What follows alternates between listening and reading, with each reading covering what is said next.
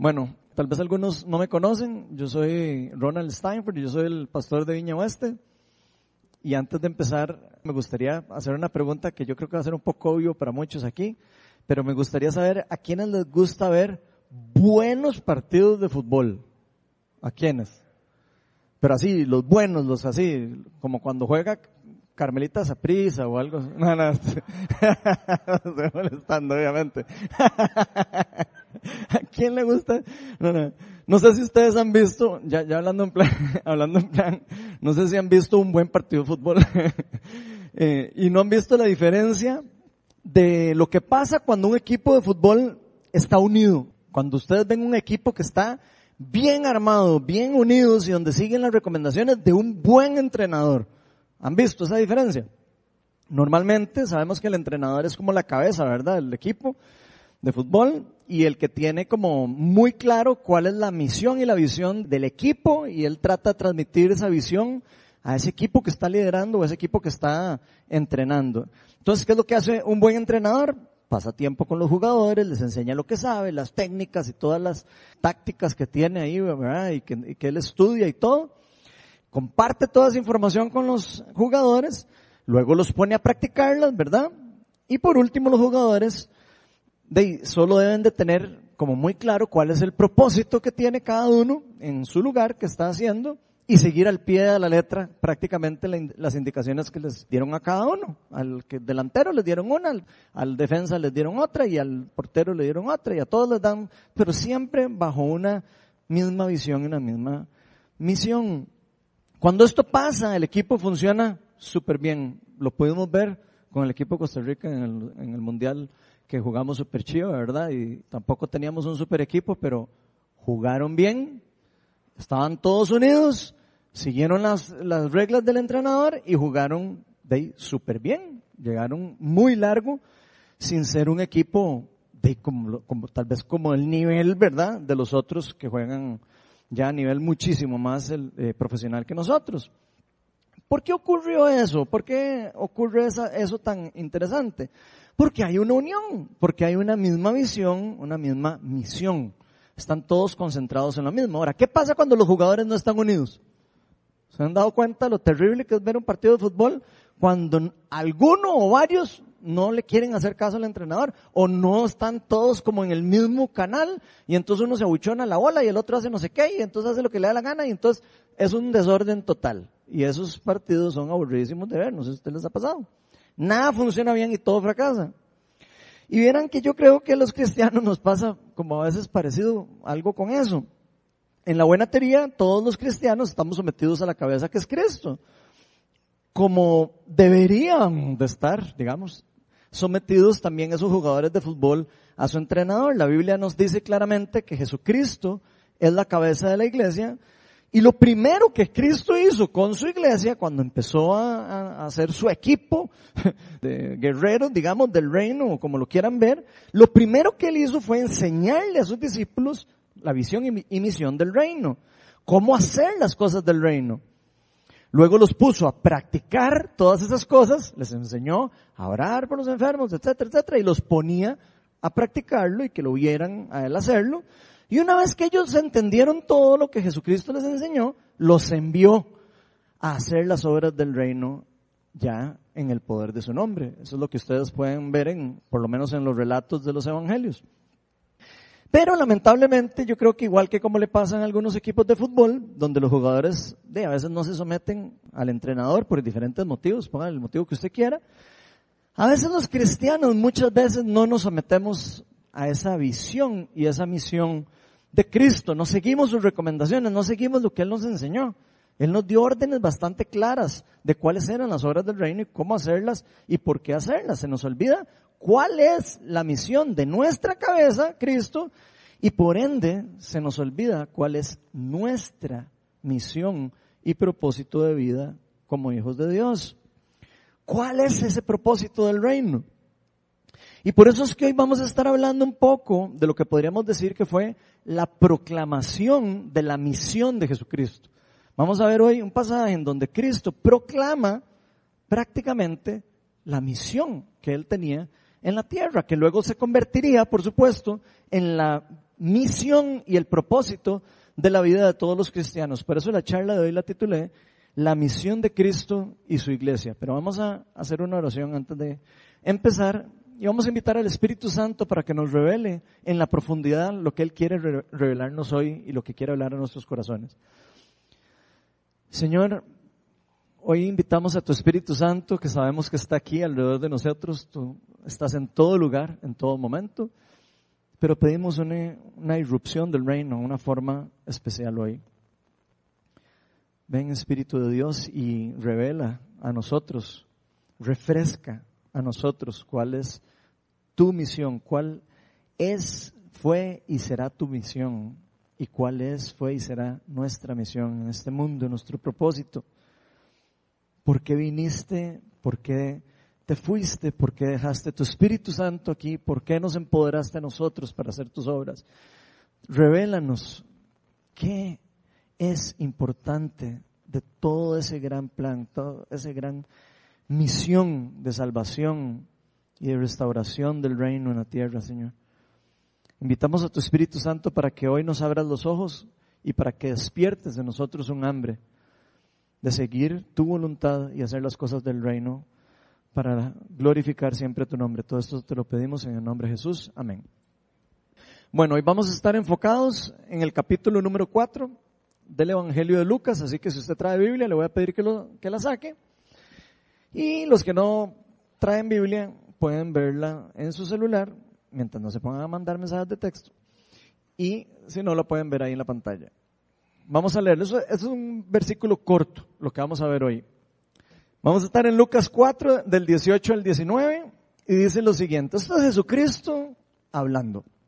Dice, el Espíritu del Señor está sobre mí, por cuanto me ha ungido para anunciar las buenas nuevas a los pobres me ha enviado a proclamar libertad a los cautivos y dar vista a los ciegos, a poner en libertad a los oprimidos y a pregonar el año del favor del Señor.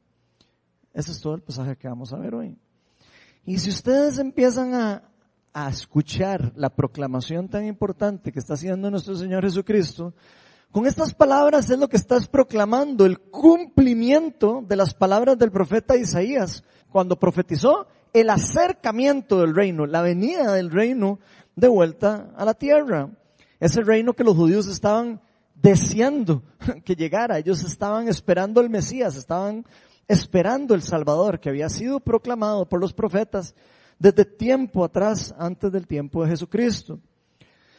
Este reino fue inaugurado por Jesucristo y fue luego traspasado a los discípulos por medio del derramamiento del poder del Espíritu Santo en el día de Pentecostés. Y por eso es que hoy vamos a ver por lo menos cinco propósitos que forman parte de la misión de Jesucristo y la misión de todos nosotros que le hemos entregado la vida a Él y que hemos dicho, ok, yo soy un hijo de Dios y la misión de mi Señor es mi misión y es mi propósito de vida. Así que si usted le ha entregado la vida a Cristo, estos cinco propósitos son también para usted. El primero es anunciar las buenas nuevas a los pobres de espíritu. Lucas 4, 18, la primera parte del versículo A, dice, el Espíritu del Señor está sobre mí por cuanto me ha ungido, o sea, me ha consagrado, me ha apartado, me ha empoderado para anunciar las buenas nuevas a los pobres. Pero esa palabra, en griego pobres, no significa solo pobres. Por si acaso se está diciendo, porque Ronald dijo ahí otra cosa. Esa palabra es tochos en griego y significa pobres o temerosos o humildes de espíritu. Y entonces ya con ese significado entendemos un poco más claro lo que Jesús está diciendo. Esta es la primera vez que Jesucristo predica públicamente al iniciar su ministerio. Y lo que Jesús hace aquí es prácticamente hacer una declaración de, su misión como Mesías y el anunciamiento del reino de Dios al mundo entero. Los que han leído los evangelios podrán haberse dado cuenta que después de tres años de que Jesús pasó discipulando, pasando tiempo con sus apóstoles, enseñándoles y después a 72 y enviándolos y, y, enseñándoles todas las cosas, cambiando su cosmovisión, cambiando su forma de cómo veían a Dios, cambiando su forma de pensar.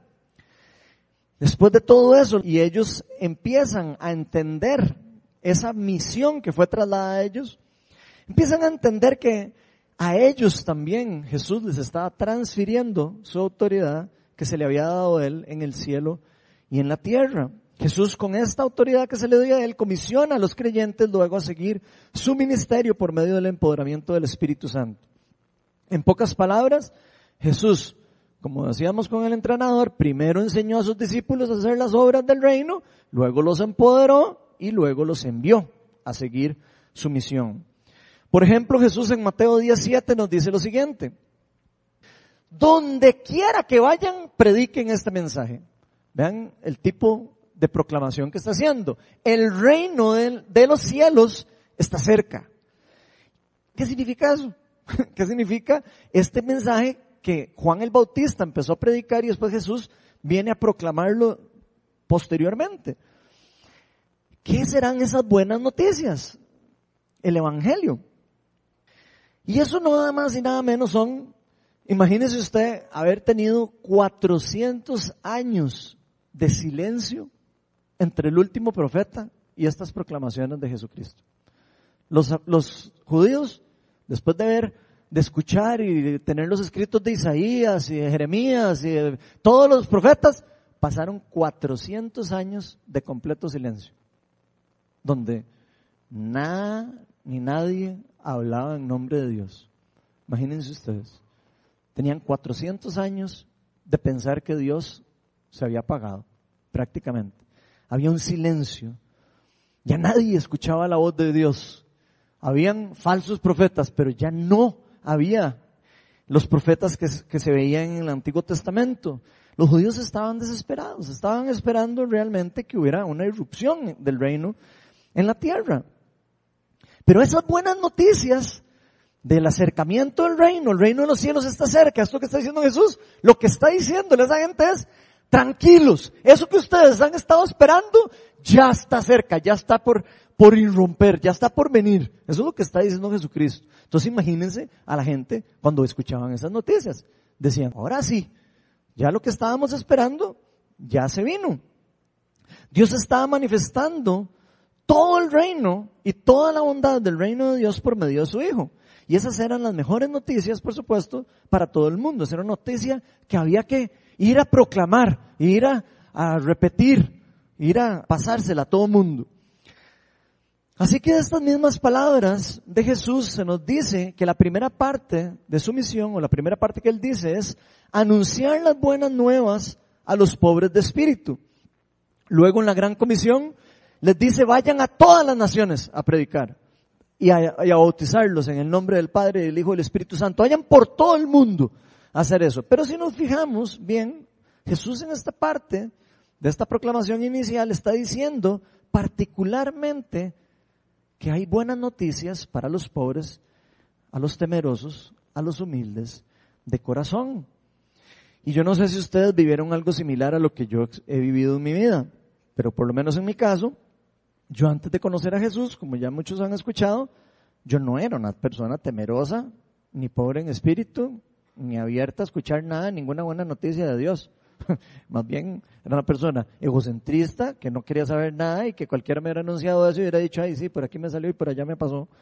No tenía ese corazón. Yo no sé si usted estaba en esa, en algún momento ha estado en esa misma actitud, diría yo, en la que yo estaba.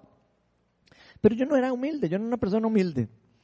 No era una persona que fuera suave de espíritu, una persona que estuviera abierta para escuchar. Era más de lo que yo quería o lo que yo creía que era importante. Yo no tenía, yo no era una persona temerosa. Era una persona que no le tenía miedo a Dios, no tenía miedo absolutamente casi nada. Creía que yo podía hacer todo por mi propia cuenta. Yo no tenía la humildad de reconocer tan siquiera que necesitaba un Salvador, que necesitaba una, un irrumpimiento. Yo no estaba como los judíos esperando que llegara algo a mi vida. Estaba con una mentalidad completamente negativa o, que podía rechazar todo lo que fuera relacionado con Dios. Yo no estaba receptor para recibir cosas de Dios ni las buenas noticias del reino.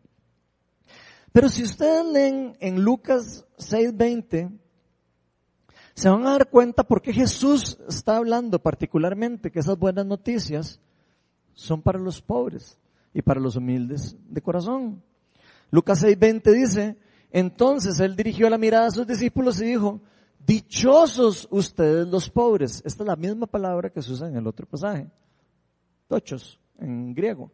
Porque el reino de Dios les pertenece.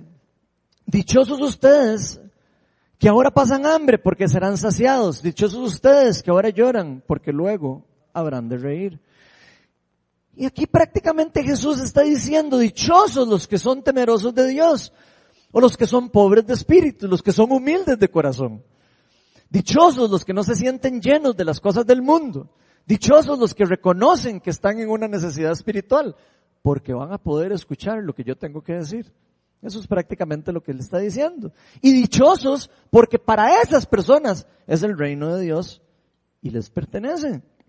Dichosos los que pasan hambre, dichosos los que están sufriendo, los que pasan necesidad, porque serán saciados.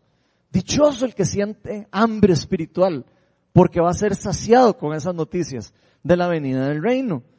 Dichosos los que sufren injusticias en este mundo caído, porque el acercamiento del reino va a permitirles volver la mirada hacia el Dios vivo. Eso es prácticamente lo que Él nos está diciendo. Y cuando Jesús dice estas palabras, Él tenía muy claro que en el mundo en el que usted y yo vivimos es un mundo terrible. Él lo tiene muy claro. Él vivió en el mundo cosas, cuidado y no peores que las que todos nosotros podríamos vivir. Y vivió muchas cosas parecidas a lo que nosotros hemos vivido. Sufrimiento, rechazo, traición, todas las cosas que muchos de nosotros hemos sufrido, Él lo sufrió. Él tenía muy claro que el mundo al que él estaba viniendo, al que él estaba trayendo el reino, estaba gobernado por la injusticia y por el pecado como una consecuencia de la rebelión de la humanidad en contra de Dios. Él tenía claro que esas consecuencias de esa separación o ese pecado que se cometió en contra de Dios, haciendo lo que para nosotros creíamos que era lo mejor, sin importar lo que Él nos había dicho que era mejor para nosotros, todo eso tuvo una consecuencia súper seria para nosotros y una separación entre Dios y la humanidad que terminó haciendo que el mundo quedara en un caos. En cierta manera fuera de la protección de Dios. Y precisamente por eso es que esta primera parte de la misión de todos los embajadores del reino, incluyendo a Jesucristo y después a los discípulos, se convierte fundamental para todos nosotros. Pero esa misión, por supuesto, iba a ir mucho más allá de una mera noticia. Diría acompañado de una reacción del pueblo de Dios hacia esa noticia. Podríamos decir acompañado de acción. El segundo propósito que podemos ver aquí en la misión de Jesús es proclamar la libertad a los que están cautivos. Si nos vamos a Lucas 4, otra vez en el 18, en la parte B del versículo, dice, me ha enviado a proclamar libertad a los cautivos. Y aquí la palabra es aichmalotos. O sea, no significa solo cautivo. Es un, sinónimo bastante parecido. Significa cautiverio o cautivo o prisionero. Alguien que está atrapado en algo. ¿Ok? Un prisionero. Podría ser una palabra más rica para nosotros en este país. Aquí en este país difícilmente hablamos de que hay alguien está cautivo, ¿verdad? No. Hablamos de que hay alguien prisionero que está privado de libertad. Aquí luego Jesús continúa diciendo, he sido enviado a proclamar la libertad a las personas que están en esa restricción de libertad. O sea, a esas personas que están prisioneros, aunque no lo sepan. Esas personas que inconscientemente están prisioneros. Y por supuesto que esta cautividad no necesariamente tiene que ver con un significado literal de que usted esté metido en una jaula o que usted esté metido en una cárcel lleno de barras, de estar encerrado en una celda física, sino tiene todo un significado mucho más amplio de estar en un lugar en donde yo creo que tengo una libertad, pero realmente estoy atrapado. Eso es prácticamente lo que significa eso. Él se está refiriendo a liberar a todos los que se encuentran prisioneros en forma física y espiritualmente. Está hablando las dos cosas a la misma vez. ¿En dónde? En este mundo que está gobernado, que quedó gobernado por el reino de las tinieblas. Y aunque nosotros incluso no pudiéramos ver esa realidad, Por lo menos yo antes no lo podía ver. En esa época cuando les conté que yo no quería saber nada, yo no veía esa realidad. Yo no sabía que yo estaba cautivo, que ni necesitara ser liberado de ninguna cosa. Y aunque nosotros no pudiéramos ver eso con nuestros ojos naturales, una de las consecuencias de esa caída de la humanidad y la entrada al pecado fue que nosotros fuimos separados de la presencia de Dios. Imagínense ustedes lo increíblemente serio que es eso.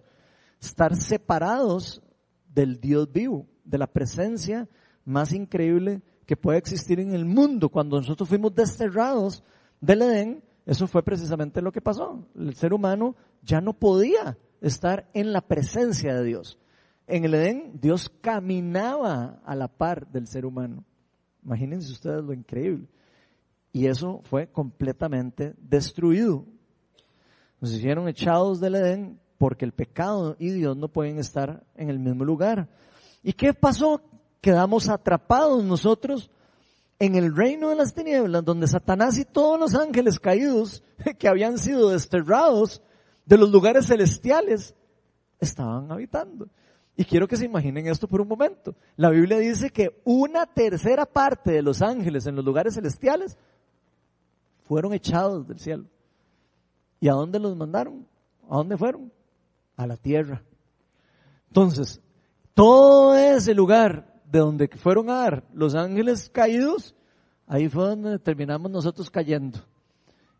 En, por eso le llama en la Biblia, bueno, no estoy seguro si en la Biblia dirá el reino de las tinieblas, pero por eso se le llama así, es el reino de todos estos seres, digamos, donde tienen cierto gobierno y cierto poder en el mundo. Por supuesto, por un tiempo limitado, porque Dios todo lo tiene previsto para ser restaurado y restaurar todas las cosas en un futuro cercano. Pero por eso Jesús dice, me han enviado a proclamar libertad a los prisioneros. Y yo quiero que usted se imagine esta excelente noticia de saber de que usted está siendo atrapado, que usted está atrapado en un lugar. Imagínese alguien, ¿se acuerdan cuando se quedaron atrapados unos muchachos en una cueva que tuvieron que meter? Nada más imagínese buena noticia que le digan a usted, estando atrapado en una cueva, uy, ya los vamos a rescatar. Ya está cerca el rescate. Nada más imagínense ustedes la felicidad de esos muchachos. Esa es la felicidad que nosotras, las personas que encontramos a Cristo, deberíamos de experimentar y de vivir. Y estar agradecidos con Dios que en su misericordia y en su gracia Él decidió venir a liberarnos de este lugar donde nos tenía cautivos el reino de las tinieblas y habíamos quedado ahí por nuestra propia rebelión. Esto es como cuando un amigo de uno, digamos, no sé si a alguno le ha pasado alguna vez, a mí nunca me ha pasado por dicha, pero puede ser que alguno sí, que alguna vez alguien se haya jalado una torta y vaya a dar a la cárcel. No sé, algo hizo. Y un amigo de uno, en la noche, vaya a la cárcel, lo visite a uno y venga y lo saque. Le diga, ma, yo pago la fianza, ma, tranquilo. Eso es parecido a eso.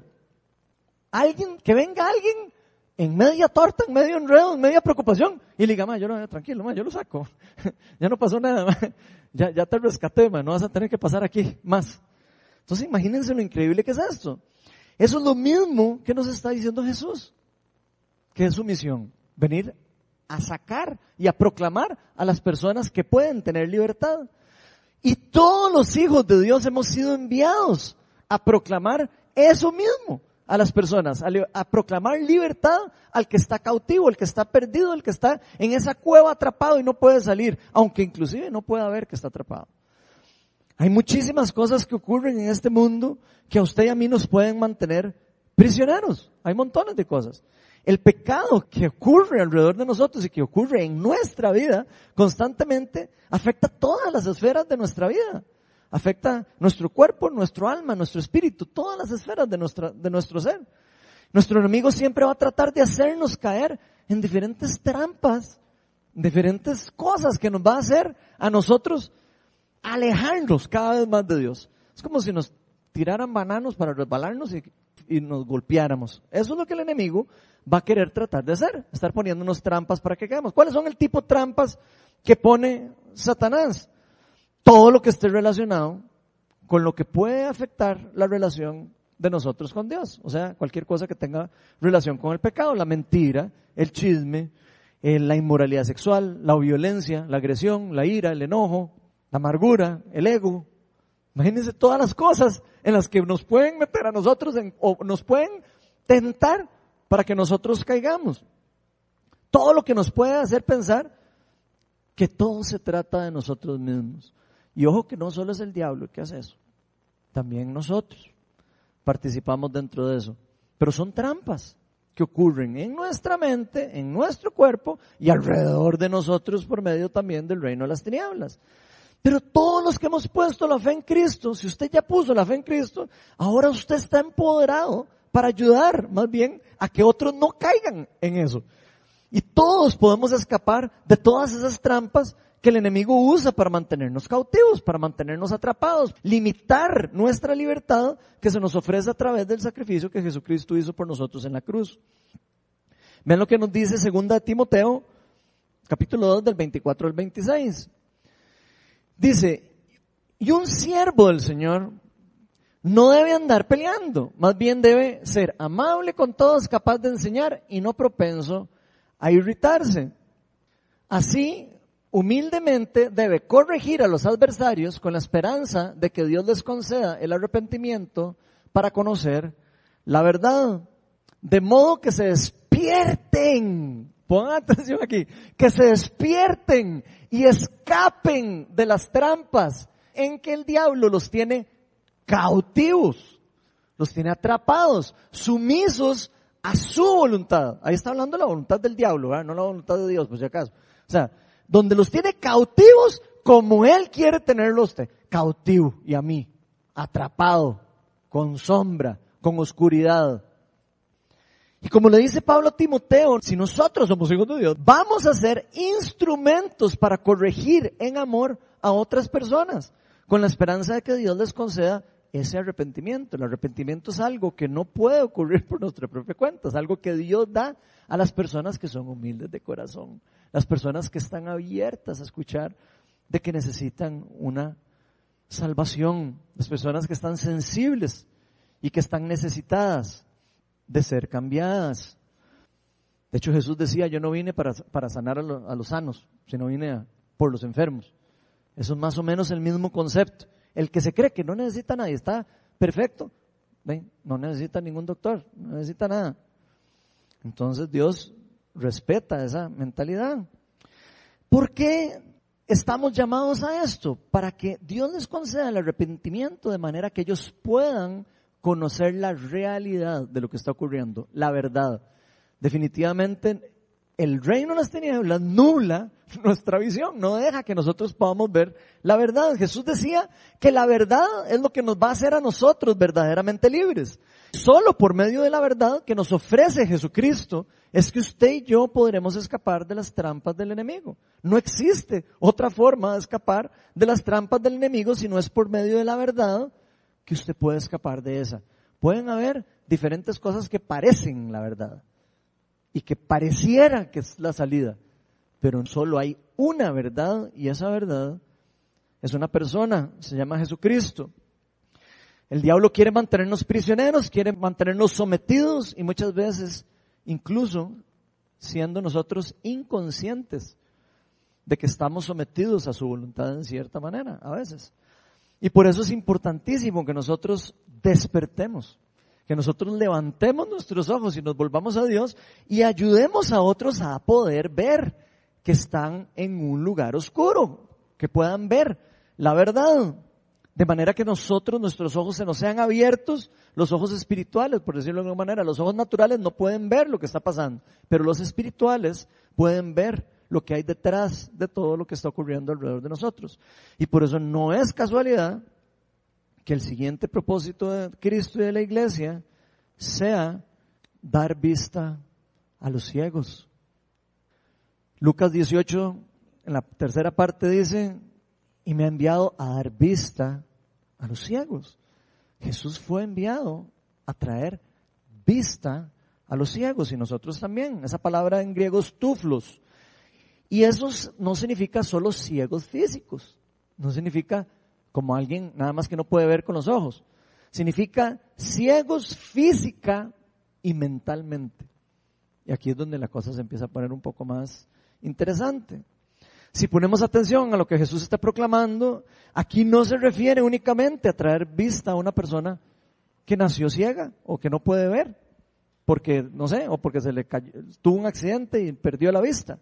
Sino Jesús está hablando de traer vista espiritual a los que están cegados de ver la verdad, ya sea porque se encuentran cautivos o porque todavía no, no han podido ver la realidad del reino de Dios.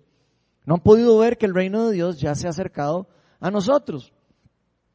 La Biblia nos enseña que parte del efecto del pecado de la humanidad es que a nosotros se nos han velado los ojos. Eso dice la palabra, que se nos han velado nuestros ojos para poder ver muchas de las cosas del mundo espiritual. En varios pasajes. Hay uno lindísimo en el, en el segundo libro de Reyes donde dice que estaba Giesi y Eliseo y los, estaban a punto de matarlos. Y ya Giesi estaba llorando, ¡eh, ya nos vamos a morir! Y Eliseo, creo que era, pide a Dios que le abra los ojos espirituales. Y Dios lo hace. Y Giesi puede ver los carruajes de fuego alrededor de las montañas, donde todos los ángeles del reino estaban ahí protegiéndolos. Y le dio vuelta a todo lo que estaba pasando. Terminaron quedando ciegos todas las personas que los perseguían. Entonces, vean lo increíble que es que se abran esos ojos espirituales. Hay montones de ejemplos en la Biblia increíbles con eso. Y toda esta, yo diría que oscuridad que, nos ha a nosotros limitado nuestra visión, obviamente está como bloqueando que nosotros podamos ver los misterios del reino de Dios, que podamos ver la verdad acerca de Dios, que podamos ver todas las cosas que Dios ha querido revelarnos a nosotros, se nos ha, en cierta manera, como bloqueado, por decirlo en cierta manera. Pero Jesús nos está proclamando que Él vino a quitar eso, que Él vino a traer vista a los que están por algún motivo velados o a los que están también ciegos físicamente. Vean lo que dice 2 Corintios 4:4. El Dios, en minúscula, ¿verdad? El Dios de este mundo, está hablando obviamente de Satanás, el Dios de este mundo ha cegado la mente de estos incrédulos las personas que no quieren creer, las personas que no pueden creer o no necesitan ningún médico. Ha cegado la mente de estos incrédulos para que no vean la luz del glorioso evangelio de Cristo, el cual es la imagen de Dios. Acuérdense que evangelio significa las buenas nuevas, ¿verdad? Entonces, en pocas palabras, el reino de las tinieblas, o Satanás y todo su ejército, ha cegado los ojos por medio de engaños, por medio de tentaciones, mentiras, por medio de susurros, para hacernos creer a nosotros cosas que no son reales. Hacernos creer a nosotros mentiras y que creamos que son verdad. Está trayendo confusión a nosotros. Incluso parte de lo que el mundo caído nos va a vender con todas esas mentiras y susurros es que Dios es malo. Es que nuestro Dios qué barbaridad, cómo es que Dios dejó que todo eso pasara. O qué barbaridad, cómo es que Dios deja que todo el mundo sufra. Va a tratar de hacerlo a usted pensar que Dios es malo. Va a ser tratar de hacerlo a usted pensar que Dios no es un Dios bondadoso, que Dios no es un Dios de restauración, que Dios no ha querido venir a hacer nada al mundo a restaurar al ser humano, donde es totalmente lo contrario. Dio todo lo más valioso que tenía para traer esa salvación al mundo. Pero el mundo nos va a vender la mentira de que es por culpa de que Dios y todo eso, que nosotros pasamos por el sufrimiento y el dolor de este mundo, porque a nosotros nos encanta siempre echarle la culpa a alguien de los mismos errores de nosotros, ¿no, es cierto? O sea, que acá yo no fui, fue el otro, fue Dios. Pero eso es completamente falso. Todo lo que nos hace pensar que Dios es malo, que Dios no es bueno, que no es bondadoso, o que no nos ama lo suficiente, que no se preocupa por nosotros, o que no somos importantes para Él, son mentiras que vienen del reino de las tinieblas con un propósito, por supuesto. Diablo tampoco eh, tonto no es, ¿verdad? Viene con un propósito y el propósito es destrucción, mentira, engaño y nublar la verdad. Prácticamente de eso se trata todo. Entre más Satanás nos pueda enredar a usted y a mí, más nos vamos a alejar de Dios y vamos a poder ver la realidad de lo que Dios está queriendo hacer en la vida de cada uno de nosotros, inclusive ver la misión que tenemos nosotros como hijos de Dios. Ahora Jesús también demostró durante el ministerio de él que él no había solo venido a traer visión espiritual o vista espiritual. Digo, pues está creyendo que solo se trata de, de poder ver lo que no se ve y todo eso así en el mundo espiritual. No, o sea, también se trata de que él estaba proclamando que iba a traer sanidad física al mundo.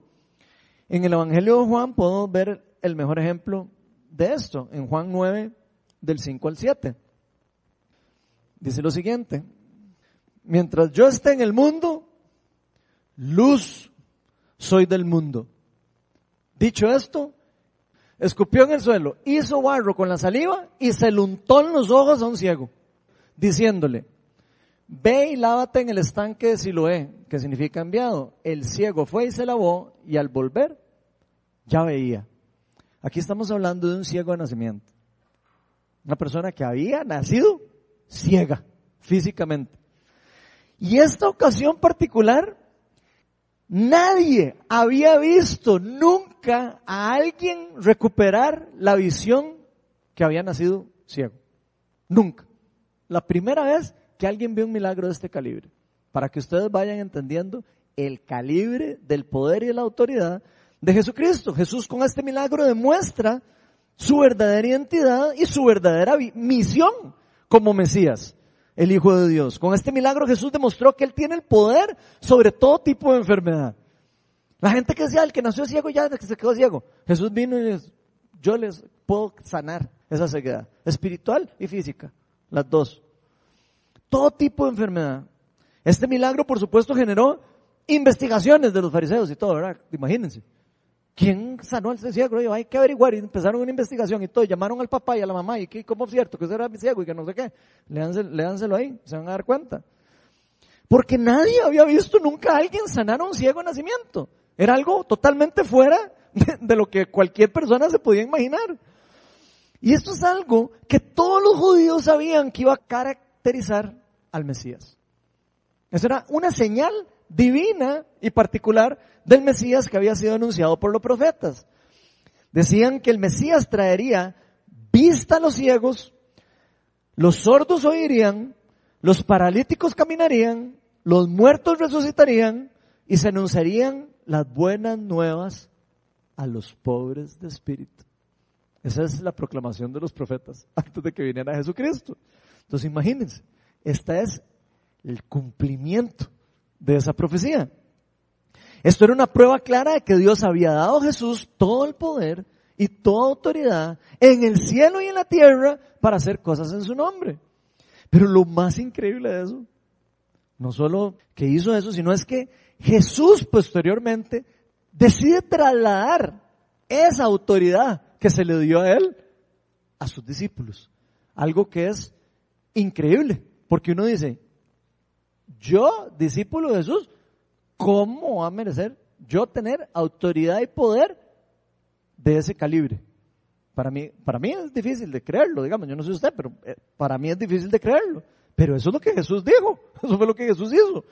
Como hijos de Dios, por medio del Espíritu Santo, por medio del poder del Espíritu Santo, nosotros fuimos empoderados para ser instrumentos en las manos de Dios para sanar la ceguera física, la, sanidad, la ceguera espiritual en las demás personas, no solo en nosotros, sino en los demás. Es una proclamación que se nos dio y un poder.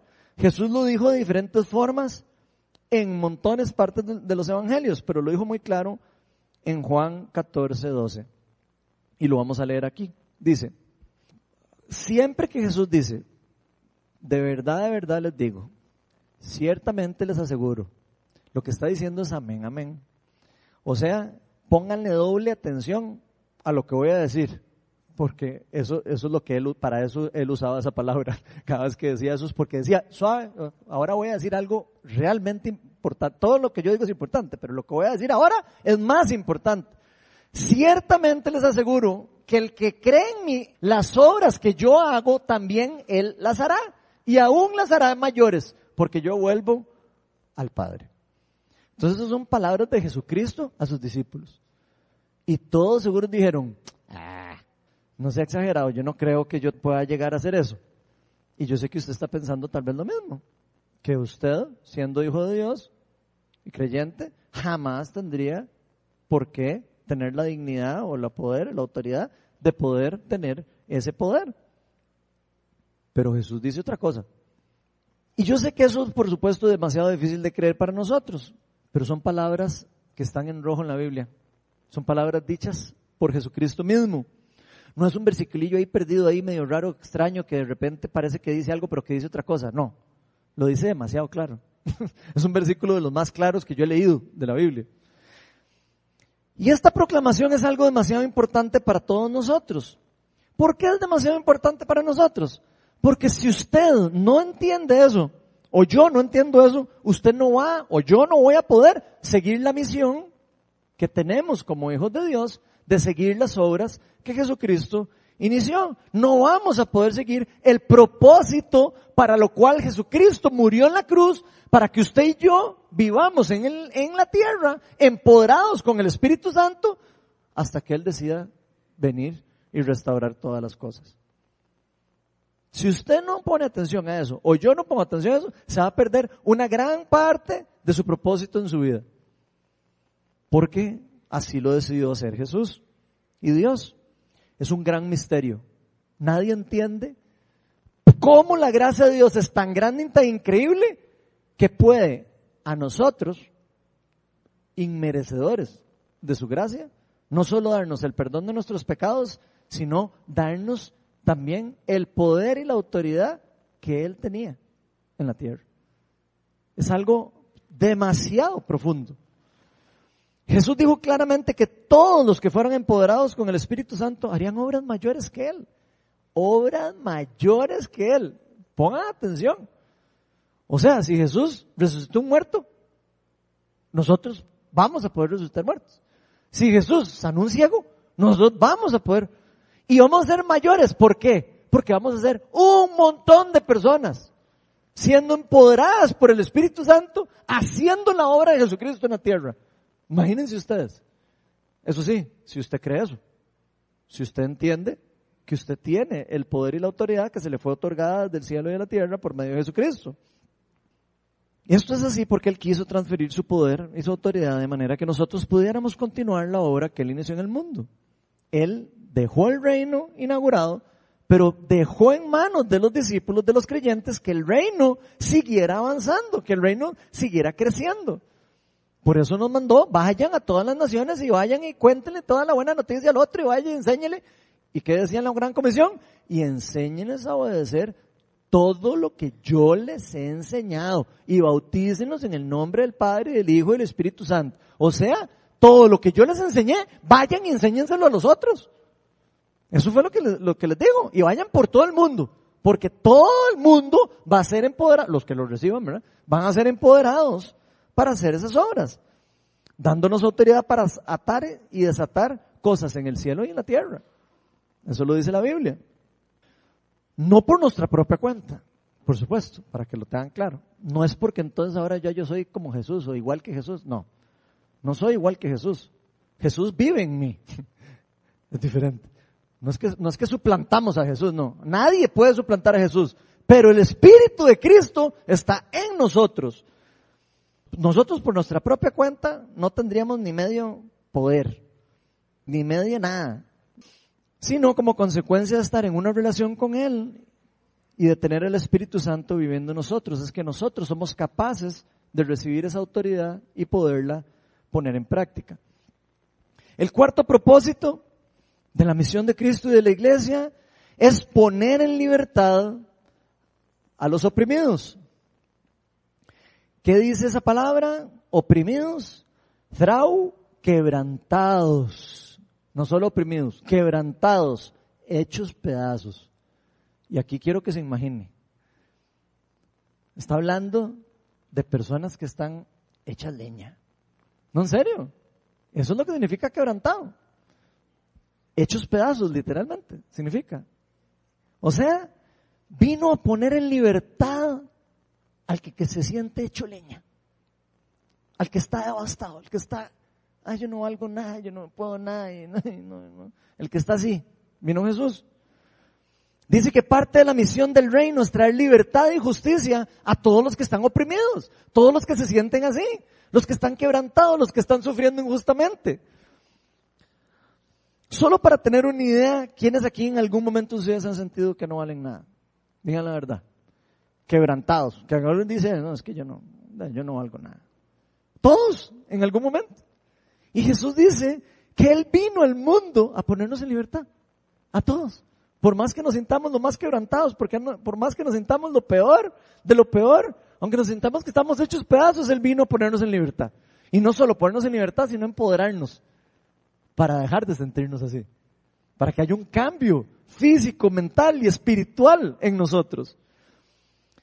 Yo estoy seguro que muchos de los que estamos aquí hemos sido víctimas de las consecuencias del mundo caído. Eso no me cabe la menor duda. Todos hemos pasado por sufrimientos, problemas, ataques. Muchos hemos perdido familiares de forma injusta. Muchos se nos han quitado cosas de forma injusta. O nos han hecho cosas en contra de nosotros que nos ha oprimido, que nos ha sentido como, o sea, me quebrantaron, me, me quitaron todo lo que yo tenía o lo que yo quería. Otros pueden incluso haber vivido oprimidos por otras personas por años. Vivir bajo la opresión de una persona por años de años. Hay países enteros que están siendo oprimidos por personas. Imagínense esto. Personas que viven en pobreza, personas que viven por la opresión de una persona. ¿Cómo se va a sentir una persona que vive ahí? Quebrantada. Y Jesús dice, yo vengo a proclamar libertad al quebrantado. Yo vengo a traer libertad al que esté así. Jesús nos dice que parte de su misión y de su iglesia es poner en libertad a todo el que se siente que no vale nada, al que siente que no puede por su propia cuenta y nunca ser restaurado ah, es que yo me porté mal y me jalé tal torta y me hice esto y entonces ya yo no valgo nada. Me jalé una torta, sí es cierto. Me siento mal, sí es cierto. Pero que no valgo nada y que no puedo ser restaurado, ahí es donde empieza a estar la mentira. Jesús puede traer restauración a cualquier persona que se haya jalado una torta, que se haya portado mal, que se haya eh, caído de lo más bajo, y la puede restaurar, restituir, sanar y hacer todavía una persona mucho mejor, muchísimo mejor que lo que era antes. Eso es lo increíble, lo que Jesús vino a hacer en el mundo. Salmo 146, 7 dice, el Señor hace justicia a los oprimidos. Da de comer a los hambrientos y pone en libertad a los cautivos. Pongan atención como habla más o menos de lo mismo, de la visión que estamos hablando. Y si hay algo que a nosotros nos puede traer paz en este mundo, va a ser recibir esas buenas noticias, las noticias del Evangelio, las noticias de que yo nosotros tenemos un Salvador, las noticias de que nosotros por nuestra propia cuenta no podíamos saciarnos y por medio del sacrificio de Jesucristo nosotros ahora somos perdonados. Ya no necesitamos vivir bajo la condenación. Ya no tenemos que vivir bajo la mentira, bajo la oscuridad, bajo el temor, bajo la adicción. Ya no tenemos que vivir bajo todas esas cosas que nos tenían cautivos. Ahora tenemos derecho a poder vivir una nueva vida. Por supuesto que cuando usted le pueda entregar la vida a Cristo, o yo, cualquiera de nosotros, puede que no cambien todas las circunstancias alrededor de usted. Puede ser que no. Y de hecho es muy probable que usted pueda entregar la vida a Cristo y todo pareciera que queda igual alrededor de usted. Que hayan malas circunstancias que estén pasando alrededor de nosotros. Puede ser que esas cosas no cambien. Pero lo que sí va a ocurrir definitivamente es que nos va a liberar a nosotros de todos los pensamientos y de todas las cosas que nos hacen a nosotros sentirnos oprimidos. Va a cambiar nuestra mentalidad. Va a ayudar a que nosotros dejemos de poder ver esa inseguridad incluso en nosotros y empecemos a ver que nosotros no somos personas que no valen nada, si no somos personas que valen tanto que Cristo dio su vida por nosotros. ¿Qué más valioso que la sangre de Cristo? Eso es lo que usted y yo valemos si le entregamos la vida al Señor. Cristo vino a poner en libertad lo que hay y lo que ocurre en lo más profundo de nuestro corazón. No solo lo que ocurre externamente, sino lo que está ocurriendo internamente. Pero como iglesia nosotros tampoco podemos olvidarnos que nosotros también estamos autorizados y llamados a hacer lo mismo. Porque Jesucristo está sentado ahora a la par del trono de Dios. Pero el cuerpo de Cristo y los embajadores del reino están en la tierra, empoderados por el Espíritu Santo. Y Cristo nos cuida, Cristo nos empodera, pero hay mucha tarea que está en nuestro lado. Incluso algunas personas nos encontramos oprimidas tal vez por alguna enfermedad. Algunos de nosotros estamos enfermos o tenemos alguna, no sé, alguna dolencia, alguna enfermedad, algún problema. Y si ese es el caso de alguno de, nosotros, yo quiero decirles una cosa, no se enfoquen en eso. Yo sé lo que es estar atado a una enfermedad o tener un problema. Ustedes no me han enfocados a en la enfermedad. Eso es lo que el enemigo quiere. Que estemos enfocados en las circunstancias, que estemos enfocados en las cosas que nos producen dolor, sufrimiento. Pero Dios tiene el poder para sanar. Dios tiene el poder para restaurar, para sanar nuestras heridas, ya sea en nuestro espíritu, en nuestra alma, incluso en nuestro cuerpo. Él tiene poder sobre todas las cosas. Él fue el que creó todas las cosas. Y por eso mismo nos dio órdenes directas para que nosotros lleváramos todo lo que Él hizo y lo hiciéramos con otras personas. Vean lo que dice Mateo 18. Esa es una orden que está dando Jesucristo a los discípulos. Sanen a los enfermos, resuciten a los muertos. Y ya se están asustando todos, ¿verdad? Limpien de su enfermedad a los que tienen lepra. Expulsen a los demonios. Lo que ustedes recibieron gratis, denlo gratuitamente. Me convence el que lee ese versículo y me dice que no entiende. O que dice que está medio raro, que dice que, hay algo ahí medio sospechoso. O sea, son órdenes directas de Jesucristo. Y se las dio a todos los discípulos. Y pongan atención que no nos dijo, vayan y oren por los enfermos. Dijo, vayan y sanen a los enfermos. o sea, si Jesús no nos hubiera dado a nosotros la autoridad para sanar a un ciego, para sanar a un enfermo, para sanar a un leproso, para, no nos hubiera dicho, vayan y sanen a los enfermos, estaría como loco, ¿verdad? Y pues sabemos obviamente que Jesús no estaba loco. Sabemos que Jesús es el Hijo de Dios. Sabemos que Jesús es el iniciador de todo el universo. No nos dijo resuciten a los muertos, eche fueran a demonios. Si nosotros no tuviéramos la autoridad para hacerlo, o el poder para hacerlo. Sería casi como que entraron asilo todos, aquí ya, como dije, qué raro, nos están poniendo a hacer cosas que no podemos hacer. ¿Quiénes de aquí de verdad creemos que nosotros estamos llamados a hacer esas cosas? De verdad, genuinamente. ¿Quién de verdad cree que tiene el poder y la autoridad para poder hacer eso? Yo quiero que usted se acuerde que usted levantó la mano. De verdad. Yo quiero que se acuerden de eso. Porque les voy a contar, en mi caso cuando yo conocí de Dios, yo no sabía para nada, ni cerca de que yo podía tener ni pizca de autoridad para hacer eso, pero así ni un poquito. ¿Hasta qué? ¿Hasta que lo leí en la Biblia? No. Lo leí en la Biblia y, sí, lo supe. Pero ¿cuándo fue que me di cuenta que tenía la autoridad? Me convence el inteligente que me responda. Cuando me puse a hacerlo. Ah, ok. Qué interesante, ¿verdad? Cuando empecé a orar por los enfermos y empecé a ver a Dios moverse a través de mí, fue cuando me empecé a dar cuenta que esas palabras eran ciertas. No que eran una historia ahí como de los Avengers y de superhéroes, no. Era una verdad divina. Era una revelación del Espíritu Santo. Dios quiere sanar a través de sus hijos. Por eso mismo es que nos envió a todos a hacerlo, porque somos sus instrumentos, sus embajadores, sus representantes en la tierra. Y Él va a usar a todo el que se disponga a hacerlo. Si usted no se dispone a hacerlo, adivine qué, no lo van a usar. Entonces, no pasa nada, nada más no lo van a usar. Se va a perder un montón de cosas para lo que usted está hecho. Si usted no sabe que lo puede hacer y si nunca lo va a querer hacer. Todo lo que nosotros hemos recibido por gracia, porque no lo merecemos, por regalo de Dios, los recibimos para darlos a otros. De la misma forma, por gracia también. Por eso dice en ese versículo que leímos, lo que recibieron gratis, denlo gratuitamente.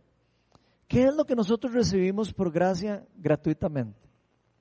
El perdón, la restauración, la sanidad, liberación, todo.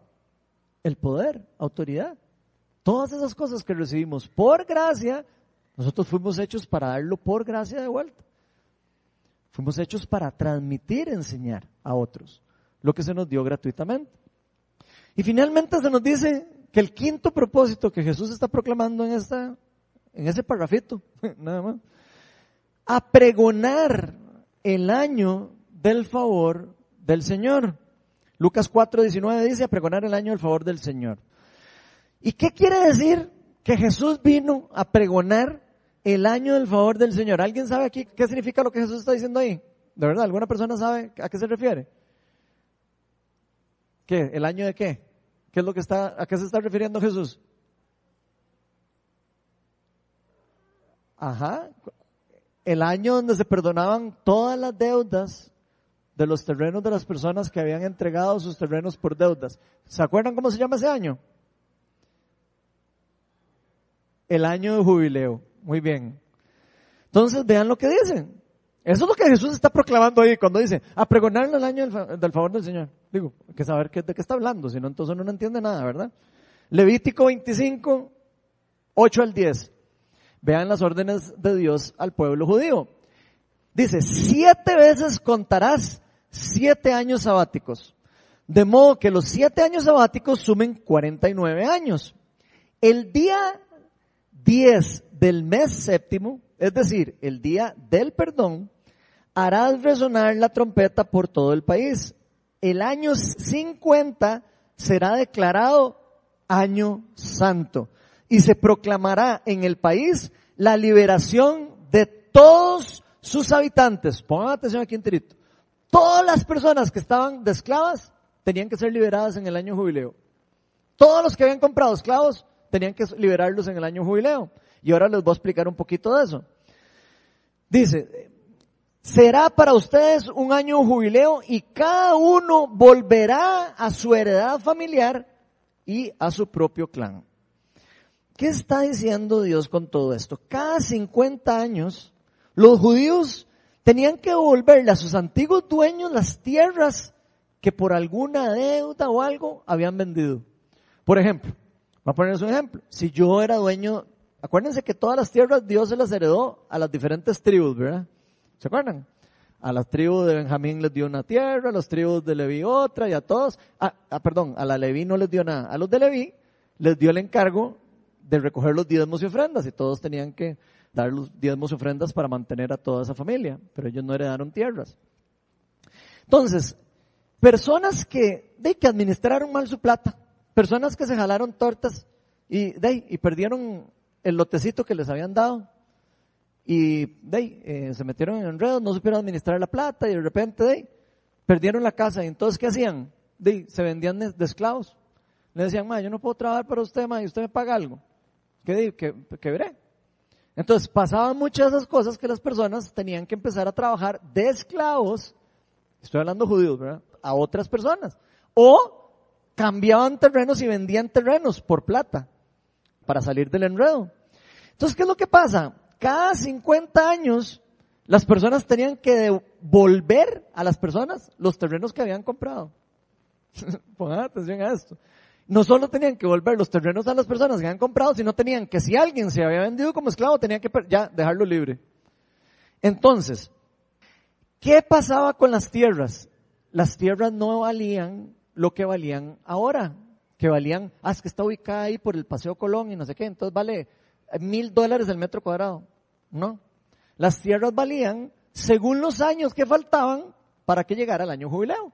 ¿Por qué? Porque la gente compraba una tierra y según cuántos años faltaba, era lo que le iba a poder sacar de plata a la tierra.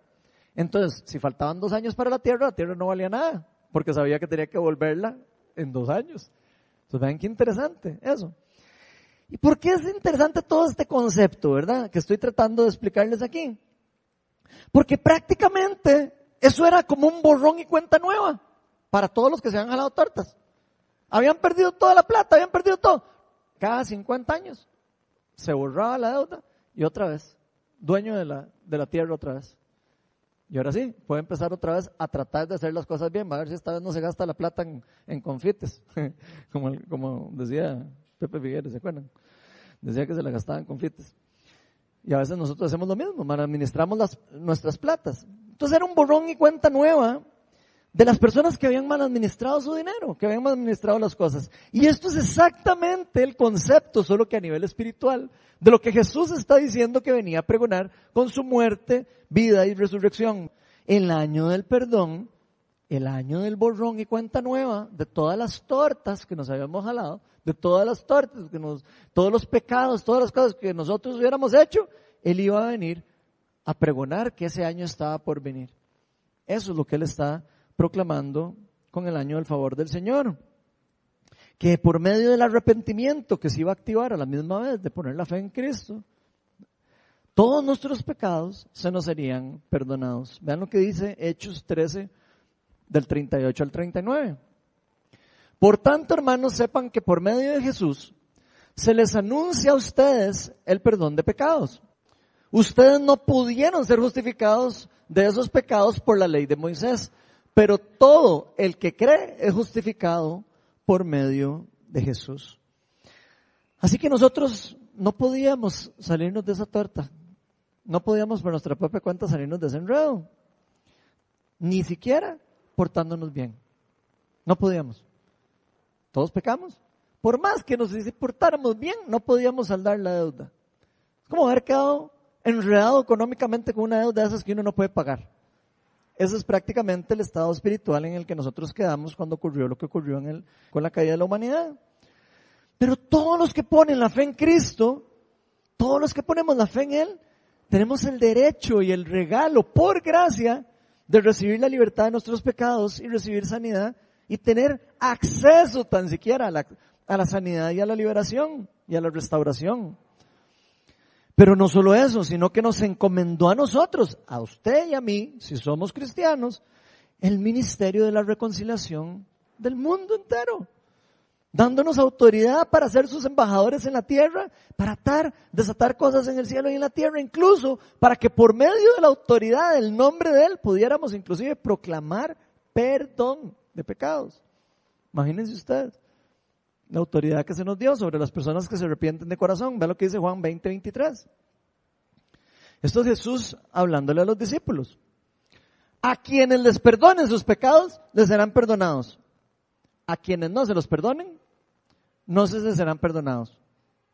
¿Alguna vez hayan leído ese pasaje? Esa es la autoridad que tenemos los hijos de Dios.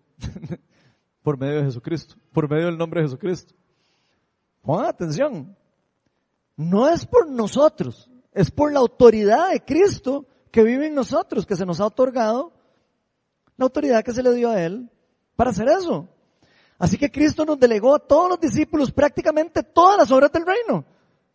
Es como si nos hubiera dejado todo lo que Él le estaba haciendo. Tome, ahora le toca a usted administrar eso. Prácticamente eso es lo que nos está dejando. Como la parábola de la finca, que le deja la finca a alguien. Tome, cuídeme la finca mientras yo me voy. Prácticamente eso fue lo que hizo Jesús con nosotros, nos dejó el reino que en manos de nosotros. Y como miembros del reino que somos, como parte del equipo de Jesucristo, parte de los soldados del ejército de luz, ojalá nosotros pudiéramos empezar a caminar convencidos de que lo que estamos llamados a hacer es seguir las obras de Cristo. Cristo vino a cumplir todas estas cosas por nosotros y cumplió y dejó muy clara su misión. Él la cumplió. La pregunta es si nosotros estamos cumpliéndola, si nosotros estamos creyéndola, si nosotros estamos sometiéndonos al entrenador que nos llamó y nos puso a jugar en el partido y nos dijo, usted es titular, usted juega en la delantera. La pregunta es si nosotros estamos sometidos a esa misión y esa visión que nos dejaron. Ahora está en nosotros si decidimos seguir sus pasos y continuar con la obra que Él inició y que dejó en nuestras manos. Porque el mundo Está esperando la respuesta de los hijos de Dios. De hecho, hay un versículo que dice que la, toda la creación está esperando la revelación de los hijos de Dios. Imagínense. El mundo, la creación, está esperando la revelación de los hijos de Dios. Que los hijos de Dios empiecen a entender su identidad. Empiecen a entender su autoridad. Porque nosotros estamos llamados a actuar. Y vean, la verdad yo no sé si todos tenemos claro cuál es nuestra misión. Yo no sé si usted tiene clara cuál es la visión y por qué Dios lo escogió a usted para ser hijo de Él. ¿Por qué estamos aquí hoy? ¿Por qué Dios nos ha permitido estar con vida y estar en este momento escuchando este mensaje, por ejemplo? Yo no sé. Lo que sí le puedo decir es que la Biblia es muy clara en la tarea que se nos fue dada a todos los cristianos. Nosotros estamos llamados a seguir las obras de los pasos de Jesucristo. Nosotros estamos llamados a cambiar el mundo. Estamos llamados a proclamar el Evangelio, a proclamar la libertad de los prisioneros, a dar vista a los ciegos, a poner en libertad a los oprimidos, a pregonar el año del favor del Señor a todos los que quieran recibir las buenas noticias, a todos los humildes de corazón. ¿Qué estamos esperando? Es lo que yo me pregunto. Porque ya es hora de que los cristianos despertemos, ya es hora que nos capacitemos, ya es hora que nos comprometamos a servirle a Dios, a servirle a los demás, a hacer luz donde hay oscuridad. Ya es hora de que todos nos comprometamos con nuestro corazón, con nuestra alma, con toda nuestra visión que podamos, todo nuestro esfuerzo en seguir la misión de Jesucristo y su iglesia, porque es tiempo de actuar. Vamos a ponernos todos de pie y vamos a invitar al Espíritu Santo